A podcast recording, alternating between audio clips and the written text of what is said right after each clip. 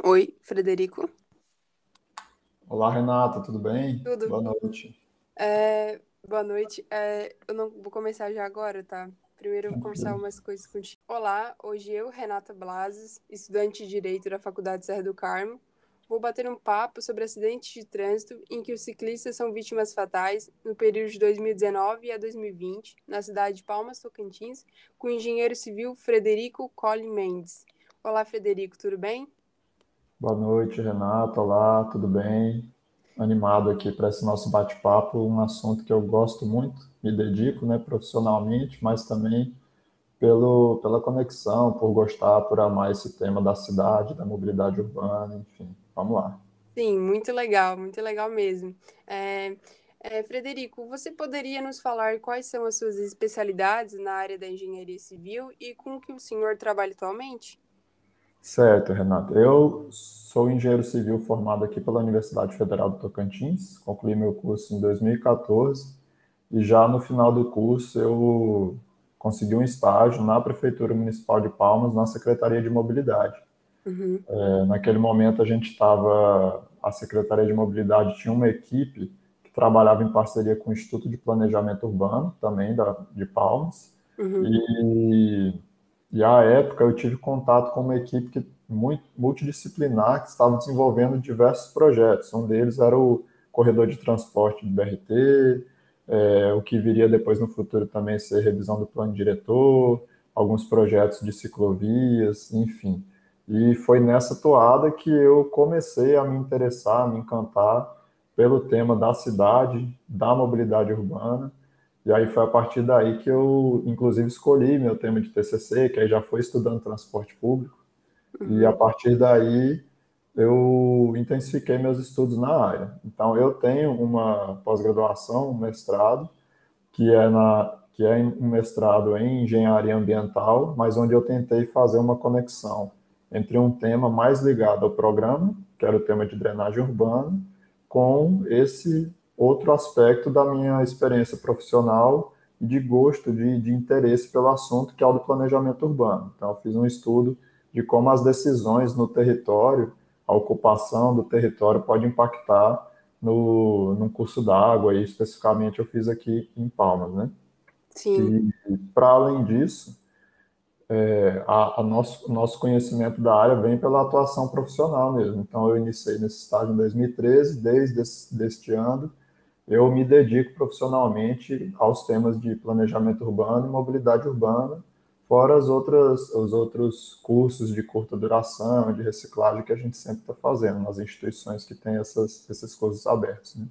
Sim, nossa, é, você é bem inteirado do assunto aqui que a gente vai conversar, né? Então isso vai ser bem interessante, né? Vai dar para esclarecer bastante coisa, né?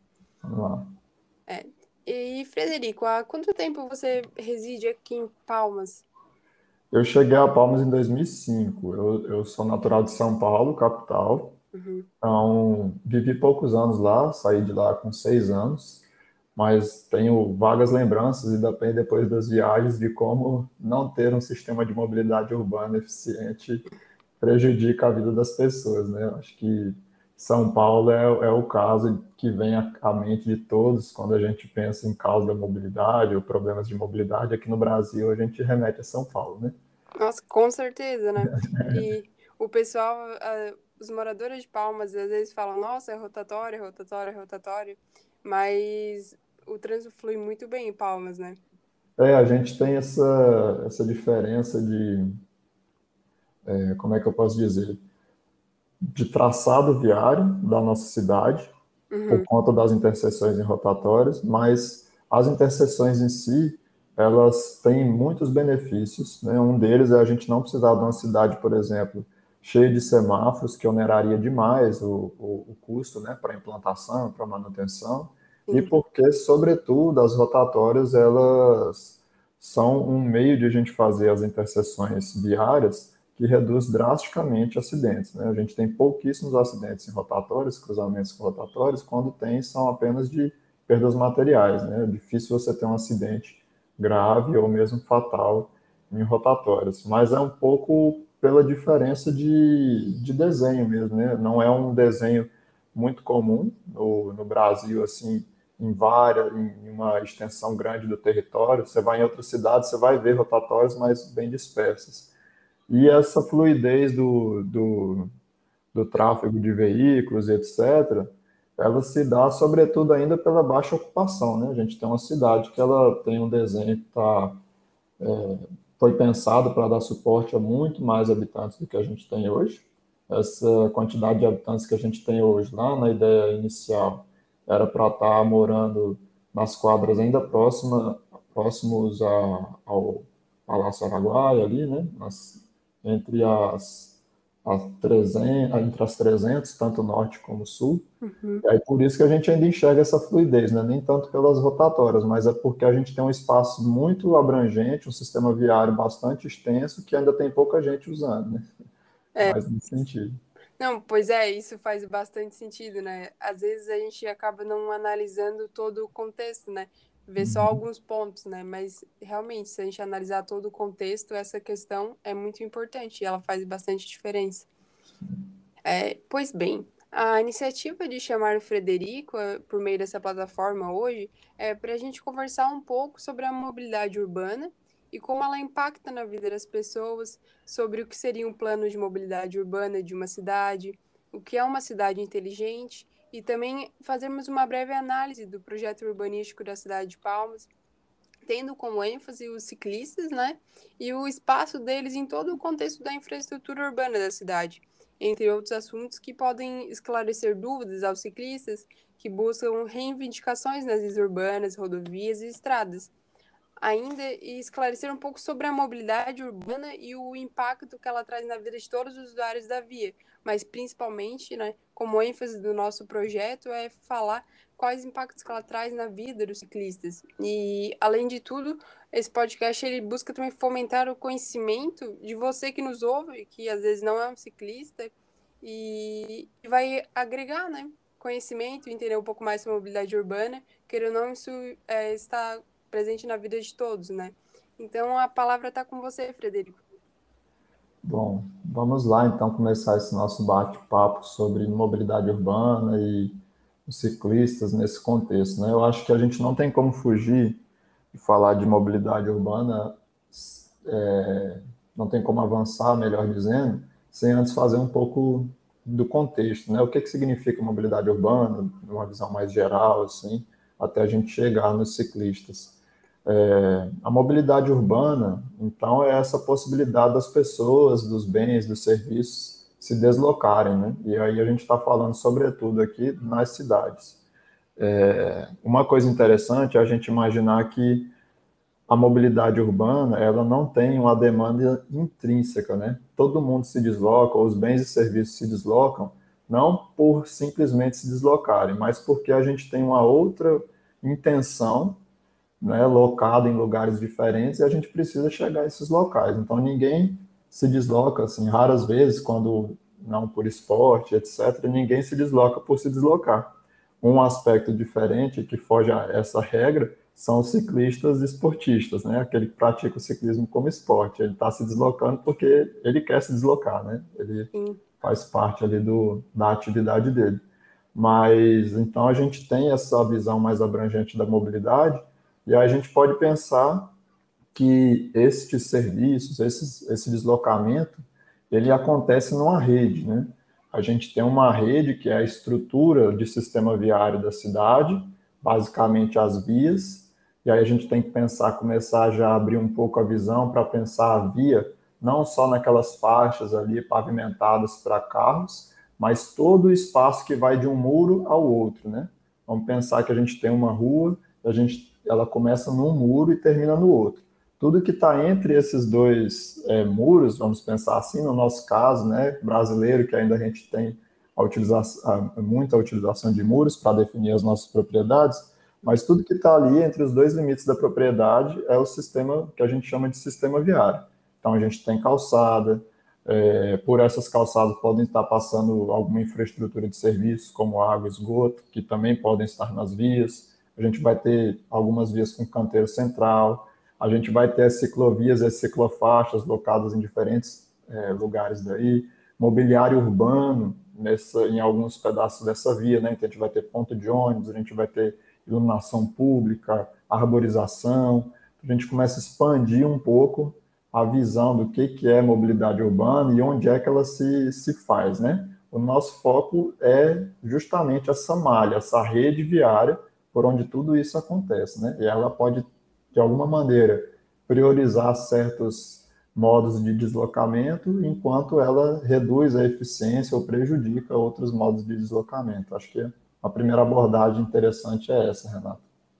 Hum, com certeza. E a gente, quando ouve falar de mobilidade urbana, às vezes pensa sobre o deslocamento das pessoas, mas também não pensa nessa questão, né? Que, que tudo faz sentido, né? É, as pessoas têm um motivo para estar tá se deslocando de determinado lugar a outro. E esse é um ponto que contrasta com os ciclistas, né? Que estão andando ali de bicicleta para praticar realmente esporte, né? Alguns, é, de fato, utilizam a bicicleta, por exemplo, para ir até o trabalho, outros por hobby, mas o, o ciclista, por exemplo, do hobby e o esportista, eles andam porque eles querem andar de bicicleta, né?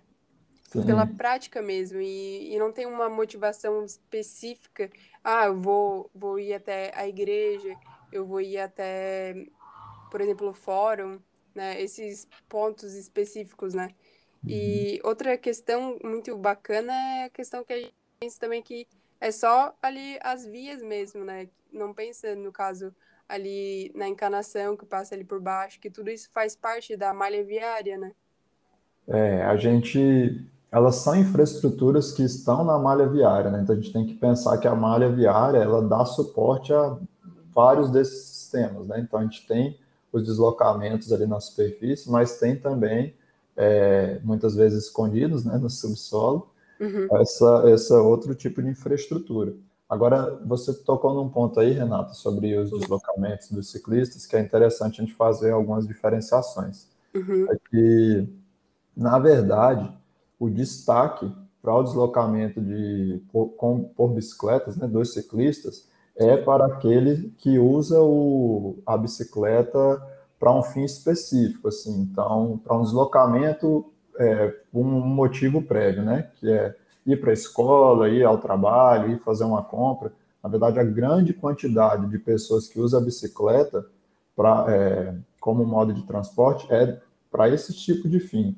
Os ciclistas que a utilizam por hobby, a utilizam para a prática de esportes, eles têm surgido, tinham já começado a surgir um pouco antes da mesmo da pandemia, né? Mas a gente observou assim um, um crescimento bastante significativo agora nessa época da pandemia.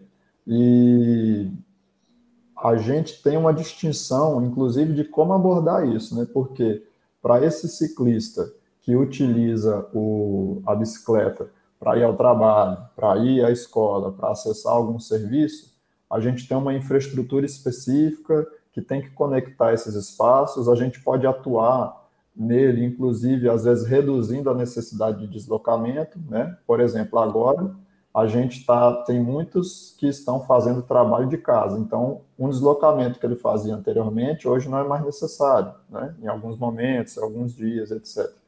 Enquanto aquele outro que utiliza a bicicleta por hobby ou para prática de esporte, precisa de uma outra infraestrutura. Essa infraestrutura, às vezes, não precisa estar tá ligando pontos específicos, porque ele só está andando de bicicleta pela, pela vontade, pelo prazer, né, de andar de bicicleta.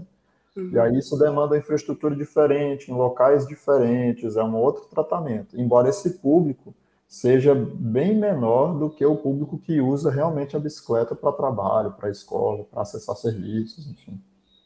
É, com certeza, e isso é um ponto bastante importante. No projeto, inclusive, a gente conversa com um ciclista que anda de bicicleta por hobby, um que anda com a bicicleta para ir trabalhar e, e outro que anda com a bicicleta pelo ciclismo, né, pelo esporte. E eu acredito que, a, por exemplo, a pessoa que usa para o trabalho, como você falou, ela vai usar a mesma rota. E, e, já a gente vê que o ciclista do esporte, ele quer até desbravar novos lugares, vamos dizer uhum. assim, né?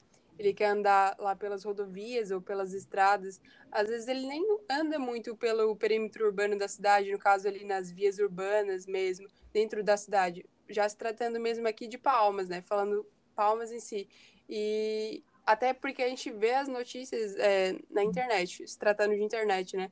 Que muitos acidentes ocorrem nas TOs ou às vezes na BR-010, dá para ver que o ciclista prefere andar nesses locais assim, e ele já não anda tanto dentro da cidade.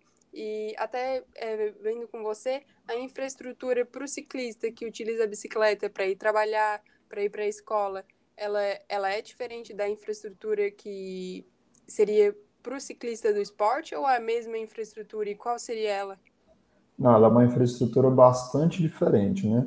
É, a infraestrutura do ciclista que utiliza para acessar as atividades urbanas, ela está localizada principalmente nas vias que dão acesso aos principais equipamentos públicos, né? E em vias que têm é, largura suficiente para abrigar esse serviço e que necessitam desse tipo de infraestrutura, que aí a gente pode vislumbrar a ciclofaixa, que são aquelas faixas que estão no mesmo nível da faixa de tráfego dos veículos e que muitas vezes são separadas só por uma sinalização diferente ou por taxas, né? Uhum. E a uhum. gente tem as ciclovias, que são aquelas que já estão no nível diferente, já estão mais isoladas, normalmente por um meio-fio, enfim. A gente tem esses dois tipos de infraestrutura básica para esse tipo de ciclista, aquele que acessa serviços, aquele que vai para a escola, aquele que utiliza a bicicleta para o trabalho. A gente precisa, nesse caso, ter muito cuidado, sobretudo nas interseções, que são os pontos de maior conflito, onde pode gerar acidentes né, no cruzamento das vias, uhum. e de realmente pensar a infraestrutura conectando os pontos de interesse, porque o que a gente vê, às vezes, em muitas cidades, é que por conta do, do possível desgaste que pode haver com os usuários de veículos, né, de automóveis, porque às vezes você precisa reduzir um pouco o espaço deles para dar espaço ao ciclista, é, os projetos fazem esse tipo de infraestrutura em locais totalmente desconectados dos pontos de interesse. Então você vai lá, implanta uma infraestrutura de ciclofaixa de ciclovia, mas simplesmente não tem usuários naquela região, porque eles aquilo ali não está ligando ponto nenhum de interesse, né? Não está ligando as residências a, por exemplo, uma escola ou a um terminal de transporte público, onde esse ciclista vai lá parar a bicicleta dele, pegar o ônibus para ir a outro local. Isso, essa é uma, uma particularidade. E aí a gente tem infraestrutura para esse é, ciclista que, que vai usar para a prática de esportes, que no Brasil ela ainda é muito incipiente. Assim, a gente não tem uma cultura ou muitos exemplos de infraestrutura destinada para esse tipo de ciclista, porque é um esporte que tem sido fomentado e crescido muito recentemente, e ele entra num outro campo, em outras localidades, que são justamente mais linkadas a essas rodovias, né? Que estão muitas vezes fora da circunscrição municipal, vão para a circunscrição estadual, e que, inclusive, nessa o, o projeto inicial, o pensamento no, num projeto de, de rodovia que a gente chama de rural, né, que liga as cidades, enfim, ela não tá, ela não contempla no ideário daqueles projetistas que fazem o projeto de rodovia o ciclista como usuário, e, além disso, os próprios órgãos que administram esses tipos de, de obras e de projetos, eles não têm essa visão um pouco mais linkada a esse tipo de usuário, né? Então, realmente, são mundos diferentes, distintos, e que apresentam um desafio novo. A gente tem que começar a criar esse tipo de infraestrutura. No, em outros países, a gente já tem uma cultura de utilização mais forte da bicicleta como esporte, e aí você vai ter vias é, que ligam cidades dedicadas exclusivamente aos ciclistas ou com infraestrutura específica para o ciclista ali ao longo dessas rodovias, enfim, ou ligando é, propriedades rurais que têm beleza cênica, etc. Aqui no Brasil, é, a gente não tem tantos exemplos disso ainda. Sim, com certeza. E é, até um, um, a ciclofaixa que a gente tem, né, na verdade está desativada, era na Teutônio Segurado, né? Isso, a gente tem que. Vamos fazer um pouco de resgate aqui, Sim. focando um pouco em Palmas. Uma coisa que a gente às vezes peca um pouco é de enxergar a cidade apenas essa região central. E o que a gente está falando da região central? É do Ribeirão Taquaraçu, que é aquele córrego que conecta ao, lado, ao lago e que divide a região central da região sul esse córrego é aquele que, que tem uma ponte sobre a qual é, conecta, a Teotônio continua ali próximo ao estádio Newton Santos e vai também ao aeroporto, né? E vai dar acesso aos bairros Aureniz, Taquari, etc. Então a gente tem essa região central que normalmente a gente só enxerga para ela, que é a região aqui que inclusive você começou comentando das rotatórias, e falou do Teotone, enfim. Sim. E a gente tem a região sul, que é essa região pós o Ribeirão Taquaro Sul, dividida inclusive territorialmente no plano diretor. A grande quantidade de usuários, de ciclistas, está lá na região sul. A gente não enxerga isso às vezes, mas eles estão lá. Se você for lá em qualquer momento do dia, nas principais avenidas, você vai ver muita gente andando de bicicleta, porque lá eles utilizam a bicicleta mesmo para ir para a escola, para ir no supermercado, na farmácia, ir para o trabalho. Eles utilizam a bicicleta para ir até a estação de transporte público, deixar a bicicleta lá e pegar o ônibus para vir para a região central, quando trabalham por aqui, enfim. E lá, mesmo com toda essa demanda, a gente ainda não tem é, muitos exemplos de ciclofaixas ou ciclovias. A gente tem uma ciclovia que ela está ali a, adjacente a Teotônio, que, inicia, que inicia um pouco antes da ponte sobre o Ribeirão Taquaraçu e continua passando ali pelo aeroporto e seguindo um pouco além, é, interrompida antes de chegar ao bairro Taquari. E a gente tem aquela ciclovia que foi construída um pouco mais recente lá no canteiro da Avenida Tocantins, que isso aí já é em Taquaralto. Uhum. Então, só por essa imagem, quem conhece Palmas já vai ver que a gente não está ligando tantas coisas, né? A gente tem trechos desconectados que estão apenas em, em uma ou outra via e que não se conectam. E, por exemplo, nos grandes, em grandes bairros como a Aurene 3, onde a gente vai enxergar essa demanda gigante, a gente não vai ter nenhum tipo de infraestrutura dessa. Aqui na região central, a gente teve essa ciclofaixa que você falou, que ficava na Teutônia, foi desativada, e a gente tem as ciclovias construídas ah, no nível da calçada, né, circundando muitas quadras, que aí também são para públicos um pouco distintos. Né? Essa ciclovia ali no nível da calçada, por exemplo, ela tem essa, essa propensão ou essa intenção de ser utilizada para quem vai para o trabalho, acessar um serviço e tal. A ciclofaixa, pelos horários de funcionamento dela, inclusive, quando ela funcionava, que era nos fins de semana e feriados, já era uma estrutura, uma infraestrutura pensada mais para esse que vai usar como hobby, né? Como hobby, como esporte. E aí ela já tem uma outra, uma outra concepção. Sim. A ciclofaixa era para as pessoas que utilizam o trabalho utilizar, né? As pessoas que utilizam para ir até a farmácia, para ir até a escola. E aparentemente ela não, não era muito utilizada, né? De repente, seja porque não era o, o local certo de ela estar. Tá de ela ter sido instalada, né? A ciclofaixa da Teutônia em específico, ela tinha um, uma função é, muito característica de hobby, lazer e prática de esporte, né? E ela, inclusive, ela só funcionava aos fins de semana, feriado, enfim. Ela não tinha essa, essa intenção de atrair o público que vai para o trabalho, para acessar algum serviço. Uhum. O, o fim dela específico era essa.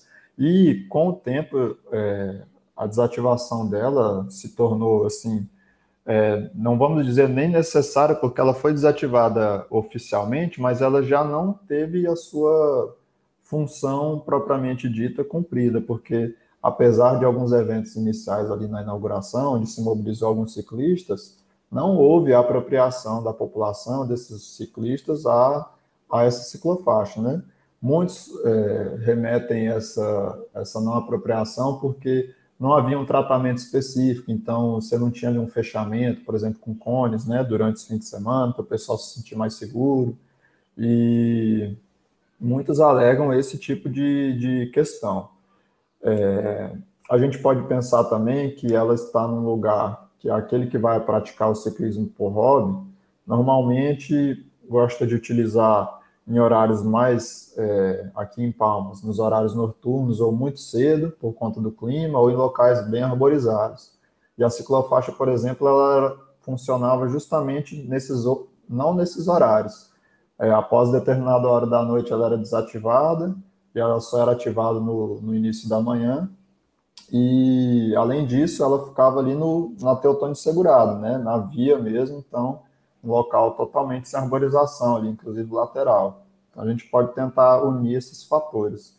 Mas a época é engraçado, porque a época o movimento de ciclismo aqui em Palmas, por hobby, por esporte, era muito incipiente, né? É, ele vem crescendo ao, ao longo dos anos. Hoje ele é muito maior. Hoje a gente não precisa fazer nenhum esforço para qualquer final de tarde ou início da manhã olhar pela janela, né? Nas, nas avenidas a gente vai ver os ciclistas. Mas naquela época ele era um, um movimento um pouco menor. Talvez hoje a alternativa fosse conversar com esses usuários e tentar entender por que a, a ciclofaixa não funcionou e como é, implantar uma infraestrutura semelhante assim para usufruto da população, né? Sim, é, e o, a, minha opinião no caso, né, e uhum. analisando o que as outras pessoas já falaram sobre o assunto, né, é, a, a ciclofaixa, tem muita gente que trabalha, mas não passa ali pela ciclofaixa, né, então às vezes a pessoa que, que usaria ela, por exemplo, a, o ciclista de trabalho, talvez ele já não vai usar a ciclofaixa, né, o ciclista, por exemplo, é, é, esportista, né, que realmente anda muito de bicicleta e quer ser cada vez melhor na prática do ciclismo, ele, a gente, eu já percebi, né, andando de madrugada, né, na, na, na cidade, que tem ciclista assim que ainda tá escuro e ele já saiu para andar de bicicleta. Uhum. Muitos porque trabalham o dia todo e, e querem praticar, é, começam bem cedo para terminar ali pelas 6, 7 horas no máximo, para poder ir trabalhar. Então, um horário, por exemplo, em, em dias de semana, né? Que como é que ele iria usar a ciclofaixa, né? E às vezes ele não quer usar o local da ciclofaixa, né?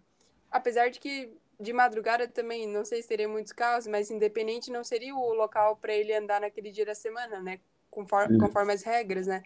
E com relação também à pessoa, a pessoa do hobby, geralmente a, a pessoa, a não ser que seja uma pessoa menor de idade, que não trabalha e tal, mas a gente vê que a maioria dos ciclistas, é, as pessoas que utilizam a bicicleta, elas são maiores de idade. Elas não vão andar de bicicleta de dia na ciclofaixa, principalmente de dia de semana, fora que é muito quente em Palmas, né? Então, é até um pouco estranho, né? Eu, eu não, não estava em Palmas quando foi criado ciclofaixas, mas se for analisar essa questão da limitação dos horários, é, ela ao meu ver, ela não parecia fazer muito sentido.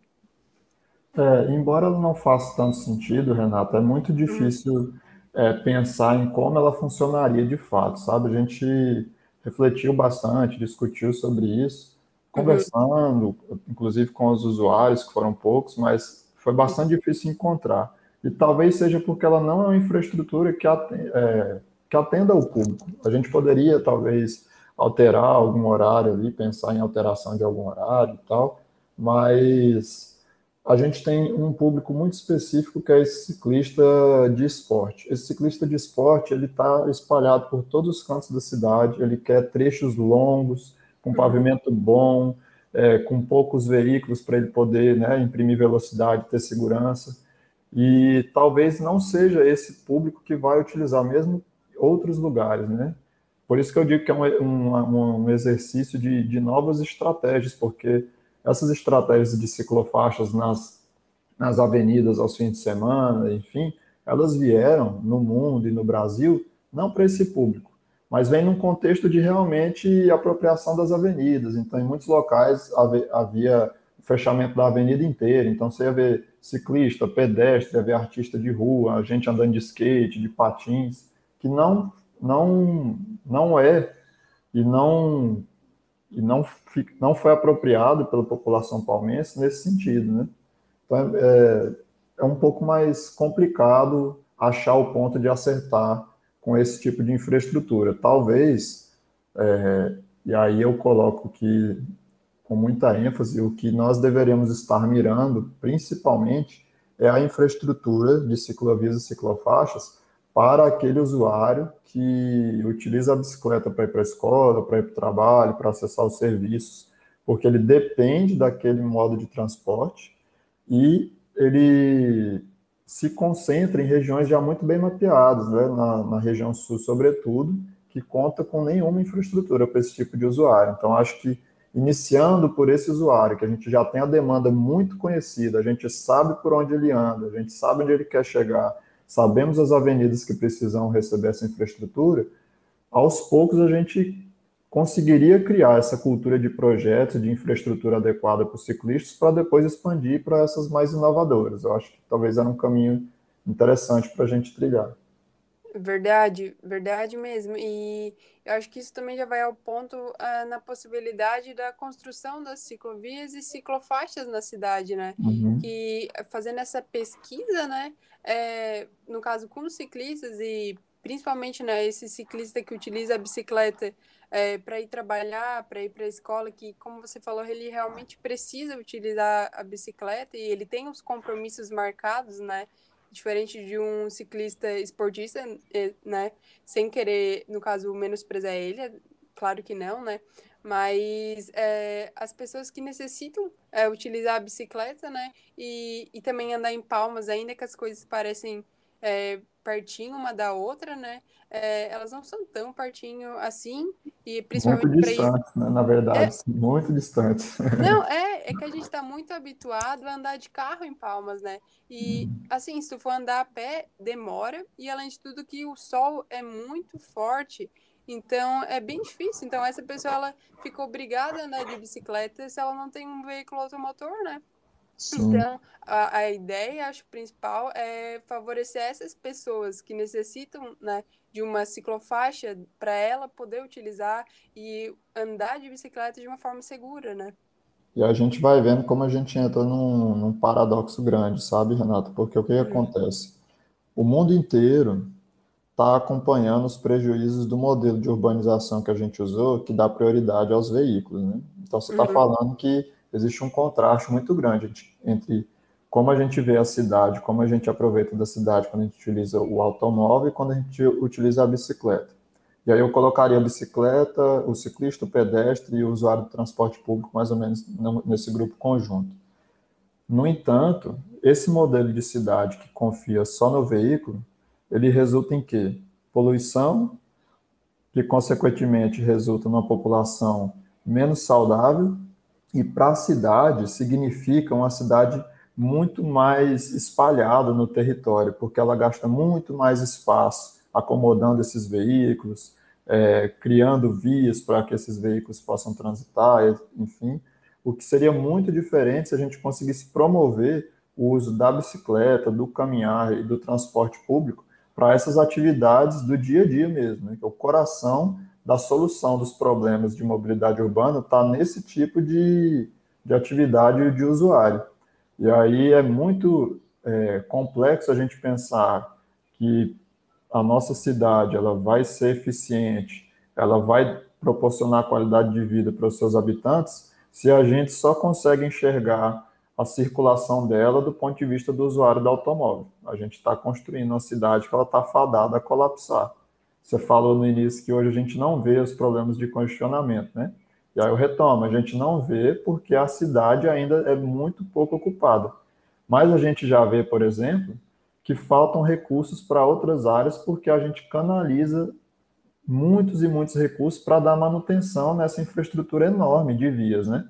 Imagine quantos e quantos é, quilômetros de via a gente precisa pavimentar, sinalizar, dar manutenção rotineira, né, anualmente, enfim, então a gente precisa abrir um pouco esse leque aí para enxergar que a, é, o nosso a nossa força, o nosso nosso campo de atuação, a nossa prioridade deve ser canalizar esforços e recursos para esses usuários, o ciclista, o pedestre e o usuário do transporte público, para que eles não sejam só aqueles usuários, como você comentou, que usam por obrigação, mas que isso realmente seja uma opção viável e factível para que todos utilizem, entendeu? Dentro do possível. É claro que nem todos as, terão as, as condições e possibilidades, mas que elas sejam possibilidades, modos de transporte que estejam é, disponíveis para mais pessoas e sejam atraentes para mais pessoas. Né? Sim, e isso ia ser muito bom porque ia abranger, né? da possibilidade para as pessoas é, também terem a, a ideia de, né, de utilizar a bicicleta, né? Porque ela faz bem tanto para o meio ambiente quanto para a saúde da pessoa.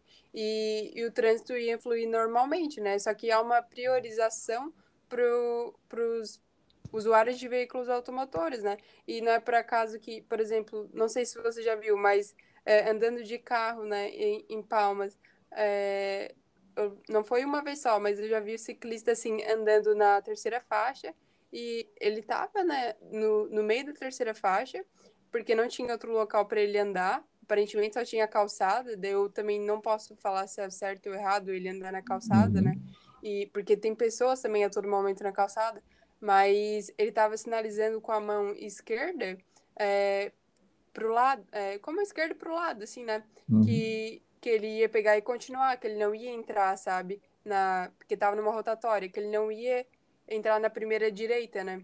Certo. Tipo, para não atropelar ele. Então, tipo, não tem espaço, às vezes, para todos andarem, né? Porque há uma priorização pro para o usuário do veículo automotor. Então, às vezes, o ciclista ele tem que se submeter a algumas coisas que são perigosas, né? É, aí que a gente vê o contraste do desenho urbano, né? Lá na região sul, por exemplo, essas questões são muito mais fáceis de ser resolvidas, porque o desenho urbano lá, a rede viária, ela foi concebida de uma outra maneira. Então, você tem, eventualmente, algumas rotatórias, mas elas são de menor dimensão, enfim, você consegue equilibrar esses usos se você é, inserir lá uma infraestrutura para o ciclista, né, seja uma ciclofaixa, uma ciclovia, você consegue resolver isso de uma, de, uma maneira mais simples. Na região central, a gente tem essa dificuldade das interseções, sim, porque todo o, o, os grandes deslocamentos são feitos nas avenidas, né? As nossas quadras elas têm desenhos diferentes umas das outras e elas não têm vias que se conectam. Então, por exemplo, você não consegue imaginar que um pedestre ou um ciclista ele vai atravessar várias quadras por dentro delas, né? Ele vai ir para alguma avenida e vai utilizar a avenida para esse deslocamento. Pois é. Algumas quadras elas têm aquela infraestrutura de ciclovia é, entre o meio-fio e a divisa dos lotes, que ela é uma infraestrutura separada, exclusiva para o ciclista. Mas ainda é um número bastante reduzido. E mais uma vez a gente faz essa reflexão, então, porque a gente vê, por exemplo, é, a implantação das segundas pistas em várias vias, a gente vê a abertura de trechos novos para acesso dos, do, é, de veículos mesmo, né, com a pavimentação só das faixas de veículos, mas não consegue enxergar essa expansão da malha cicloviária pela cidade inteira. A gente tem trechos executados assim, há muito tempo, é, bem antigos, alguns novos, mas que ainda estão muito distantes de cobrir a, a cidade como um todo. Né? Então, a gente percebe que realmente há uma, uma visão de que é necessário, inicialmente, com muito mais ênfase, com muito mais prioridade, é, organizar a infraestrutura para os veículos, e aí depois, sem uma política um pouco mais, é, uma política pública um pouco mais intensiva, com o tempo ir trazendo a infraestrutura cicloviária. E a gente entra num, num, num ciclo de que a gente não investe em infraestrutura cicloviária porque não tem ciclista e não tem ciclista porque não tem infraestrutura para o ciclista, né? A gente não sai desse, dessa armadilha. Sim, nesse ciclo vicioso, né? É. É, na verdade, sim, se a gente for olhar esse ponto, às vezes a gente reclama bastante, não, a gente está certo em reclamar, claro, né? Quando não tem algo bom, por exemplo, o ciclista reclamar que não tem espaço para ele, porque ele quer andar de uhum. forma segura, né? Mas é, é bem complicado, né? São dois mundos, né? E tem que conciliar isso, né? Então é bem difícil, né? É, não, é, não é uma tarefa simples, porque ela envolve é, mudança de cultura e de hábitos, né? De nós todos é, de nós como um todos. É, mas, sobretudo, isso ajuda muito quando a gente enxerga que existem públicos e existem pessoas que utilizam disso de, de uma maneira corriqueira, né? E aí, como eu falo, eu volto a citar que a população da região sul, população que usa em peso a bicicleta e o transporte público para se deslocar, né?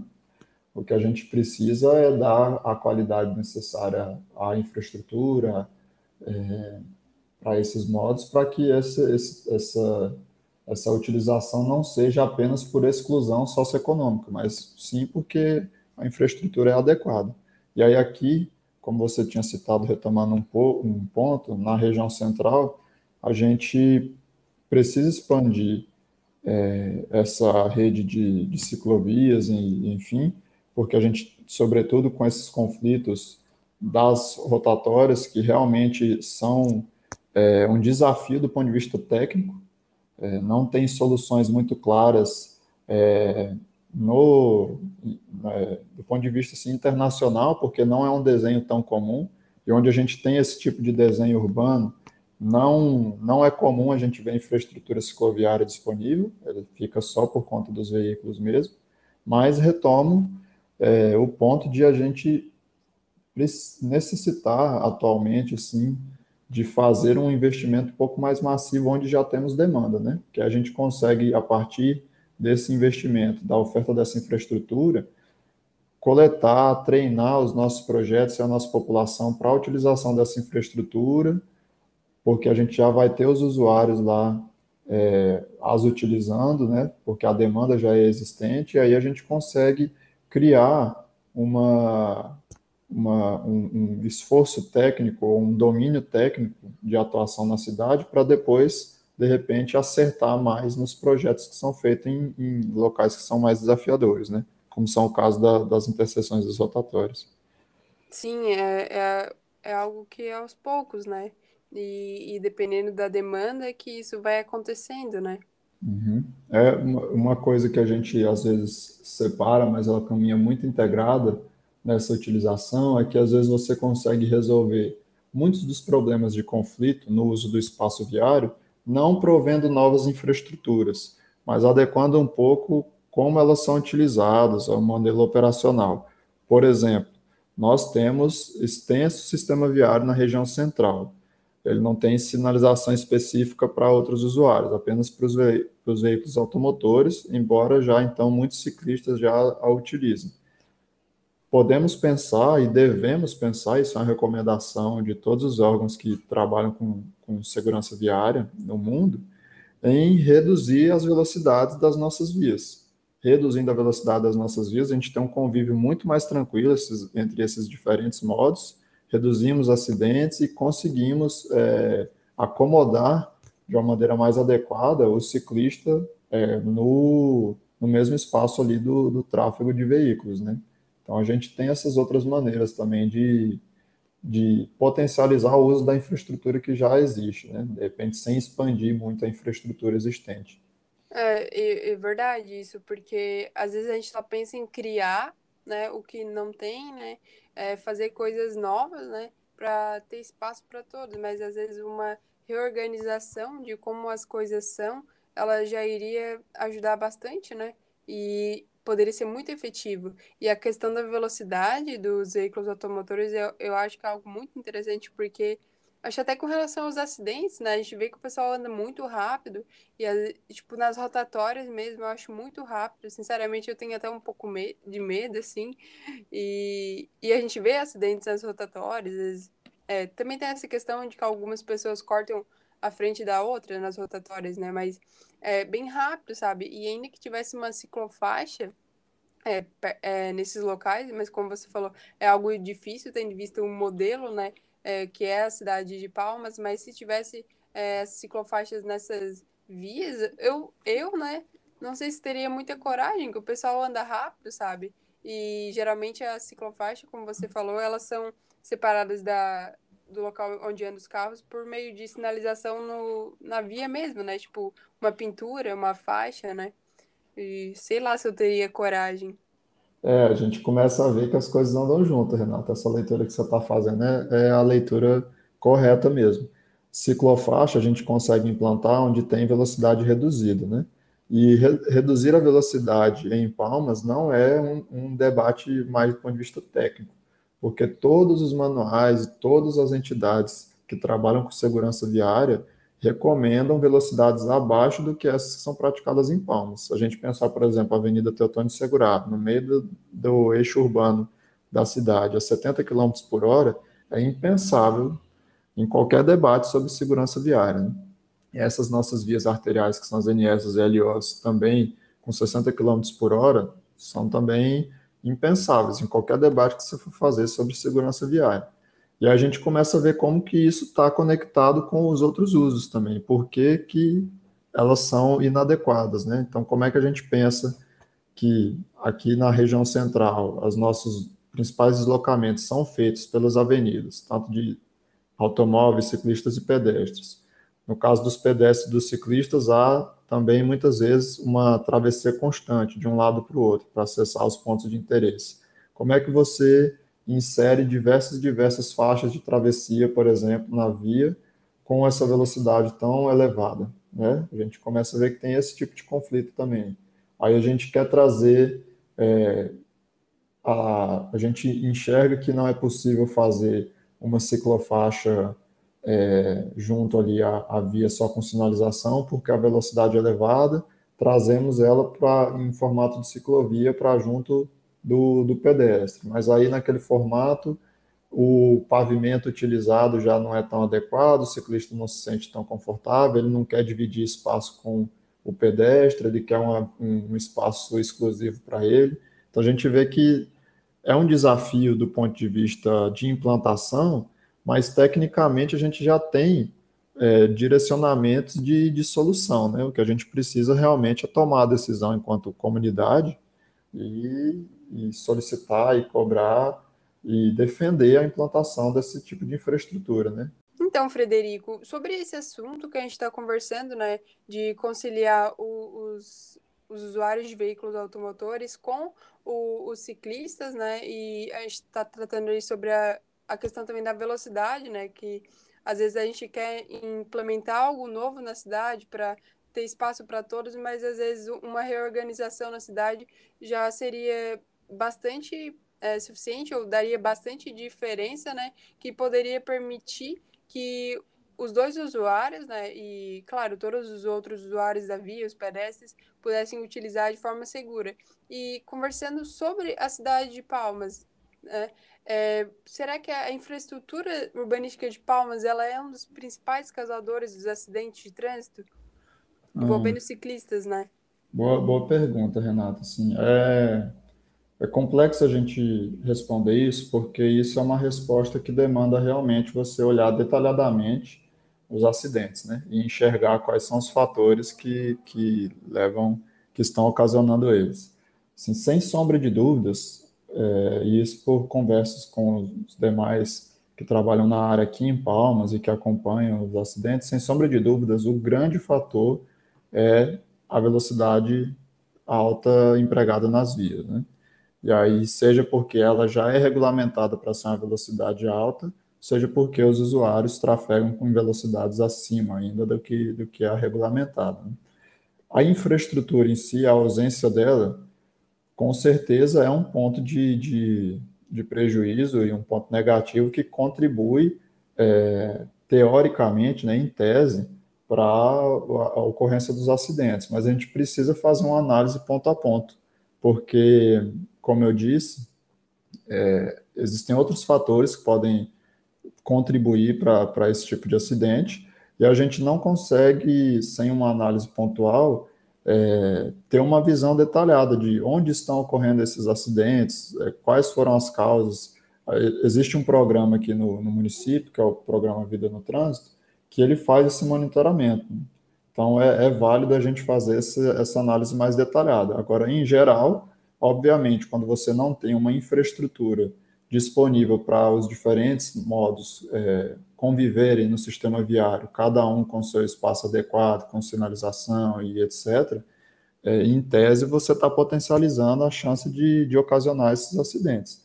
O caso específico de Palmas, onde a gente ainda não tem essa infraestrutura disponível, ele se enquadraria nesse caso. Com certeza a gente ainda é, falha bastante na oferta de infraestrutura para os diferentes modos, né?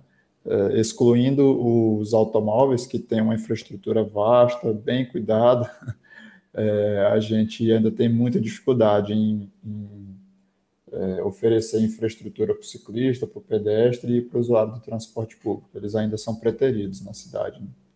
Sim, e, e quando a gente fala disso, do espaço de, de todos os usuários da via, né?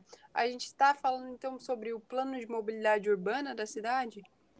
Ah, sem dúvida, Renata. O plano de mobilidade urbana, ele carrega esse nome, mas ele se materializa, ou ele se ele é, se oficializa por meio de um documento que vira um decreto, uma lei, etc., e que ele tem justamente é, o, o objetivo de congregar as análises de todo o espaço urbano, da sua infraestrutura, de como se realiza a circulação na cidade, de onde as pessoas saem, para onde vão, com quais modos, em quais períodos, como funciona o transporte de carga na cidade.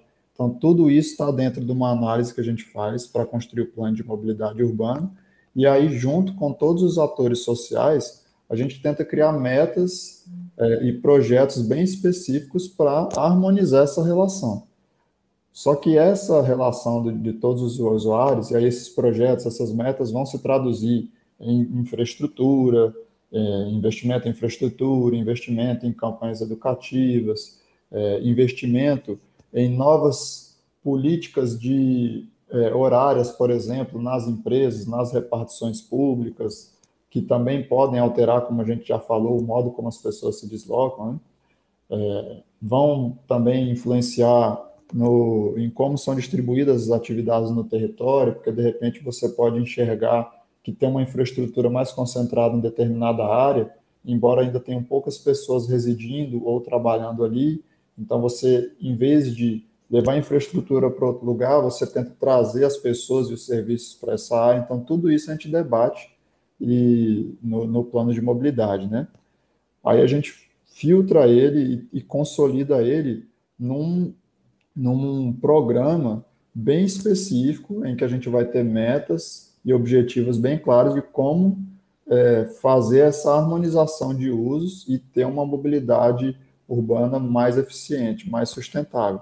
E aí, nesses termozinhos que a coisa pega, porque a Política Nacional de Mobilidade Urbana, que é a lei federal que regulamenta, que traz a necessidade da elaboração dos planos, a lei de 2587, ela dá um significado para o que, que significa uma mobilidade urbana realmente eficiente, sustentável, etc.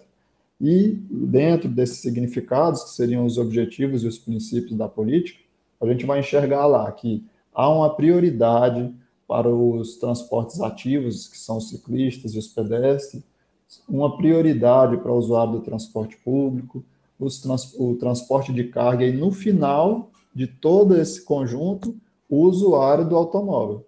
Porque o usuário do automóvel que polui mais, é o que ocupa mais espaço, que gasta, que a gente gasta mais recursos para oferecer infraestrutura para ele. E é justamente nesse ponto em que os conflitos aparecem. É por isso que no, no, no âmbito do desenvolvimento de um plano de mobilidade, além de fazer toda essa análise de como a cidade funciona, a infraestrutura que ela tem disponível, a gente tem que sentar com os atores e pactuar essas ações que a gente vai ter que tomar, porque com certeza elas vão em um primeiro momento, tirar alguns grupos, algumas pessoas, alguns usuários do seu do seu hábito ali e do seu lugar de receber muito mais investimentos é, nas infraestruturas que ele utiliza para que a gente possa transferir para esses outros locais são considerados prioritários, né, para esses outros modos que são considerados prioritários. Então, a gente precisa deixar tudo isso bem claro durante a elaboração do plano, que é para que os choques é, durante a implantação dos projetos, as resistências sejam diminuídas, né? Sim, e, e como a gente já havia falado antes, né, até a gente começou a falar agora especificamente sobre o plano de mobilidade urbana, mas a gente já havia tratado, né, e sem querer, né, falando sobre a cidade, falando sobre o ciclista do plano de mobilidade urbana, né, e que a gente também percebe que há uma inversão, né, é, não, não sei dizer se seria de valores, mas há uma prioridade para o é, usuário do veículo automotor, né? E não para os ciclistas, né? Mas é, uma pergunta que me surgiu agora também. É, há possibilidade de alterações no plano de mobilidade urbana, é, tipo, constantemente, porque há um crescimento populacional, né? Igual você falou, tem áreas que às vezes não são habitadas, né? E às vezes tem uma infraestrutura urbanística é, mais fraca, até porque não tem muitas pessoas, e, e conforme ela vai crescendo, né, é, é mais vista aquela área também e vai se melhorando, ela aperfeiçoando, né. E, e o plano de mobilidade urbana, então, ele pode ser alterado constantemente? A, a Palmas tem um plano de mobilidade urbana? Como seria mais ou menos isso? O, sim, Renato. O plano de mobilidade urbana, ele na própria lei que, que institui a sua necessidade, que é a Lei Federal 2587, ela já prevê que esse plano tem que ser revisado pelo menos a cada 10 anos. Então, assim, a gente precisa revisar os planos, né? A lei criou, a lei é de 2012, ela institui a necessidade, mas muitas cidades já faziam é, planos com outras denominações, mas que de fato já eram planos de mobilidade urbana.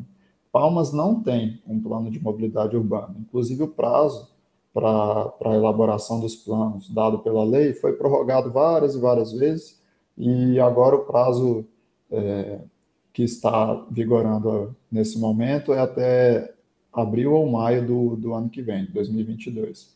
É, Palmas ainda não tem um plano de mobilidade e, com certeza, essa ausência do plano em Palmas, ela, ela contribui para essa nossa dificuldade de deslocar, né, de deslocar o, o olhar e os investimentos públicos e a política pública na cidade do foco no usuário do transporte individual, o automóvel, para esses outros usuários que a gente entende que é onde a gente torna uma, a cidade mais eficiente, onde a cidade proporciona melhor qualidade de vida para as pessoas, e isso já bem pactuado e pacificado, né, na visão geral, da técnica social. Todo mundo sabe que é uma cidade que oferece melhores serviços e condições de mobilidade para quem usa a bicicleta, é, para quem caminha e para quem anda de transporte público, é uma cidade mais adequada, melhor, mais sustentável do que aquela cidade que se dedica toda para o sistema de, de veículos automotores individuais. Né? Então, na verdade, hoje Palmas não tem um plano de mobilidade. A gente conversou sobre vários fatores que estão entrelaçados e que vão ser debatidos e discutidos na formulação do plano, mas ele ainda não foi elaborado para Palmas.